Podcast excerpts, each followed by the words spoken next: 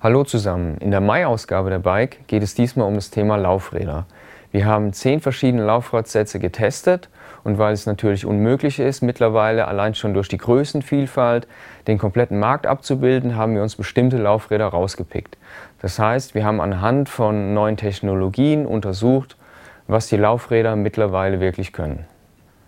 Das erste Thema ist die Laufradgröße. Das heißt, wir haben uns drei Laufräder rausgesucht, quasi dasselbe Modell, ein SRAM Rise 40 und das in den drei unterschiedlichen Größen, 26, 27,5 und 29 Zoll. Dann konnten wir nochmal genau feststellen, wie groß sind die Unterschiede überhaupt, was das Thema Gewicht angeht, wie groß sind die Steifigkeitsunterschiede und wie lassen sich die Laufräder untereinander, wie lassen die sich beschleunigen. Gibt es da große Unterschiede, ja oder nein? Der nächste Themenschwerpunkt ist die große Frage nach System oder klassisch. Da gibt es ja auch gespaltene Lager. Die einen bevorzugen Systemlaufräder, weil sie nicht nur optisch gut aufeinander abgestimmt sind und für die anderen kommen wirklich nur klassisch aufgebaute Laufräder in Frage. Dazu haben wir uns äh, zwei Laufradsätze in einem vergleichbaren, zu einem vergleichbaren Preis herausgesucht. Zum einen hier der DT Spline Laufradsatz, der 1700er. Das ist ein Systemlaufrad, das heißt äh, Narbe, Speichen und Felge sind komplett aufeinander abgestimmt. Und im Vergleich dazu gibt es hier den Whizwheels Laufradsatz, den hat ein Laufrad, äh, der Laufradspezialist Swisswheels für uns aufgebaut, äh, mit Hope-Narben, mit einer klassischen Kreuzung von Speichen und mit der gleichen Felge, um halt möglichst äh, identische Werte oder möglichst genau zu unterscheiden, äh, wie sind die Feinheiten von der Machart. Und ähm, bei dem Systemlaufradsatz hier sieht man halt die Speichenaufhängung dass es sich hierbei nicht um gebogene, sondern um gerade Speichen handelt. Das ist eigentlich so mit der Hauptunterschied, dass eben äh, die Speichenaufhängung unterschied unterschiedlich ist zu einer klassischen. Und ansonsten wurde der Satz eigentlich auch relativ konventionell aufgebaut, sprich es gibt eine Dreifachkreuzung und ähm, die Unterschiede zwischen den beiden Laufrädern, was das Gewicht angeht, was die Steifigkeit angeht, und auch den Rundlauf, ähm, die sind schon vorhanden. Und ähm, wie die Ergebnisse ausfallen, liest ihr dann auch in der 5-Ausgabe. Ein weiterer Themenschwerpunkt ist die Stabilität. Wir haben untersucht, äh, wie funktionieren oder wie robust sind Felgen bei Durchschlägen. Mittlerweile gibt es ja auch viele Hersteller, die Carbon als Felgenmaterial einsetzen. Die Laufräder sind extrem teuer und leicht meistens. Und ähm, die Frage ist aber auch, halten solche Carbonfelgen auch genauso viel wie Alufelgen aus?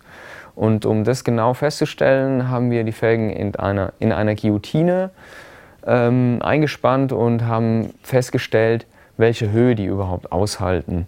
Und das Interessante ist eigentlich, dass Alufelgen untereinander, dass es da keine so großen Unterschiede gibt, äh, was jetzt die Beulen angeht. Bei Carbon hingegen, bei den vier verschiedenen Carbonfelgen, die wir im Test hatten, sind die Unterschiede allerdings schon sehr gewaltig. Und ähm, der Unterschied zwischen Alu und Carbon, das kann ich euch gerne mal zeigen. Dazu habe ich jetzt hier äh, zwei Felgen mitgebracht. Einmal hier noch eine, eine Alufelge, ich halte die jetzt mal hier nebeneinander. Und äh, man sieht eigentlich ganz gut, dass hier auf der rechten Seite die Alufelge, diese Beule, die hier entsteht, dem entspricht äh, das hier bei einer Carbonfelge und man sieht hier eigentlich ganz gut, äh, dass es hier jetzt schon zur Ablösung vom Material gekommen ist und dass das Carbon jetzt hier äh, gesplittert ist. Wie bereits erwähnt, sind die Unterschiede zwischen den Alufelgen eigentlich relativ gering, aber bei Carbon gibt es größere Unterschiede. Zum einen liegt es daran, dass ähm, Roval eine neue Technologie einsetzt. Das heißt, sie verwenden eine sogenannte hakenlose, äh, ein hakenloses Horn an der Felge. Das heißt, die Seitenwände sind komplett gerade und hier oben an diesem Felgenhorn gibt es äh, keinen Haken und dementsprechend kann die Wandstärke von diesem Felgenhorn viel, viel dicker ausfallen.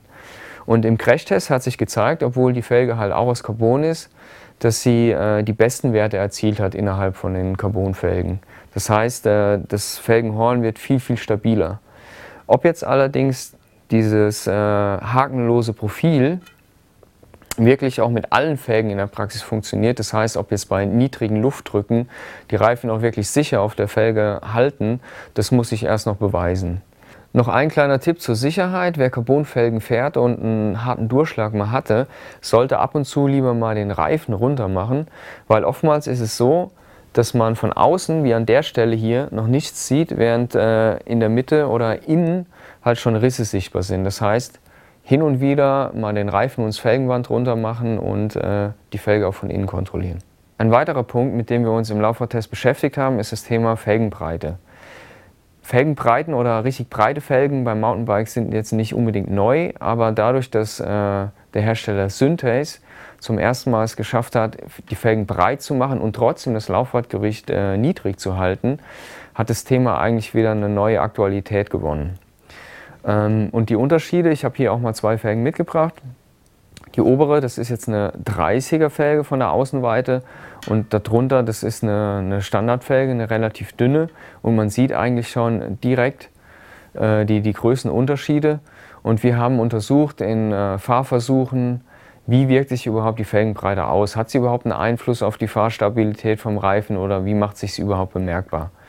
Also zum einen haben wir Fahrtests äh, durchgeführt und äh, zum anderen auch Durchschläge, um zu gucken, äh, wenn man eventuell weniger Luft fahren kann, funktioniert es dann überhaupt oder bekommt man dadurch früher Durchschläge. Weiter geht's mit 29er Laufrädern.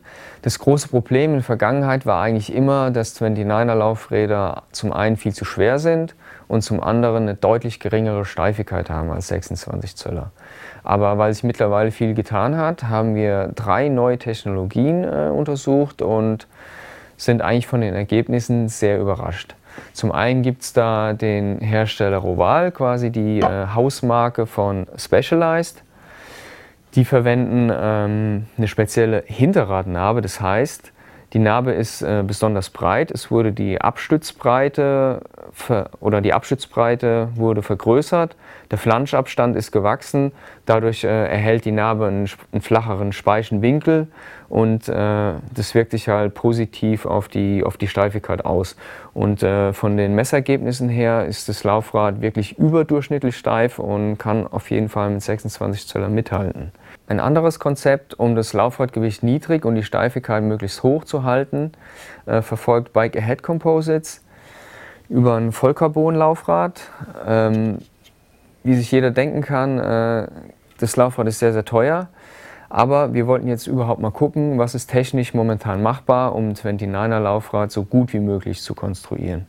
Und äh, das Laufrad ist extremst leicht und lässt sich dementsprechend auch sehr, sehr gut beschleunigen und äh, hat auch die höchste Steifigkeit, die wir bislang am 29er Laufrad äh, gemessen haben. Das heißt, ähm, das Laufrad verfügt eigentlich über Eckdaten, wo schon gute 26 Zoll Laufräder neidisch werden könnten. Ein drittes Thema oder ein drittes Konzept verfolgt äh, Isotin. Und zwar äh, vergrößern die Jungs äh, die Narbe das heißt, äh, wenn man hier mal eine konventionelle Narbe dagegen hält, ähm, sieht man, dass halt hier der Durchmesser deutlich größer ist. Dadurch können äh, die Speichen kürzer werden und das soll sich halt auch positiv auf die Steifigkeit auswirken. Damit ihr auch eine Vorstellung habt, wie wir getestet haben, haben wir die Messungen alle mit der Kamera begleitet und das zeige ich euch jetzt. Beim ersten Test wollten wir feststellen, wie hoch ist der Beschleunigungswiderstand von jedem einzelnen Laufrad. Dazu konnten wir ein hochpräzises Messinstrument nutzen, was das Massenträgheitsmoment bestimmt. Weiter geht's mit dem Crashtest. Wir haben simuliert, wie verhält sich eine Felge bei einem Durchschlag. Gerade weil auch Carbonfelgen mit dem Test sind, ist es sehr wichtig, die Unterschiede festzustellen, wie schlägt sich Carbon gegenüber Alu. Bei den Aluminiumfelgen im Test haben wir zusätzlich die äh, Festigkeit überprüft, die Materialhärte. Dazu wird eine kleine Kugel in die Felge reingedrückt auf das Material mit einem bestimmten Druck und es wird gemessen, wie tief sie sich eindrücken lässt.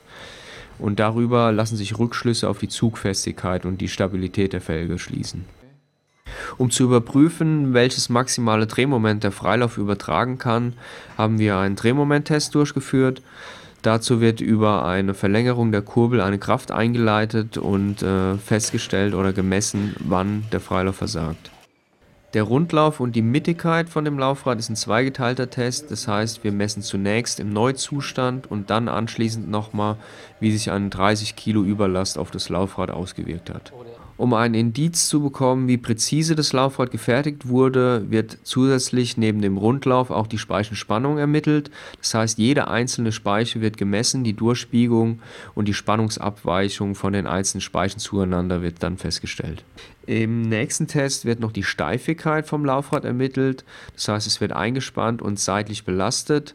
Und bei diesem Prüfstand können wir auch die Überlast mit 30 Kilo simulieren. Wie ihr seht, steckt eine Menge Aufwand hinter den Tests, aber die Mühe hat sich gelohnt. Und die zum Teil sehr überraschenden Ergebnisse findet ihr in der Mai-Ausgabe der Bike.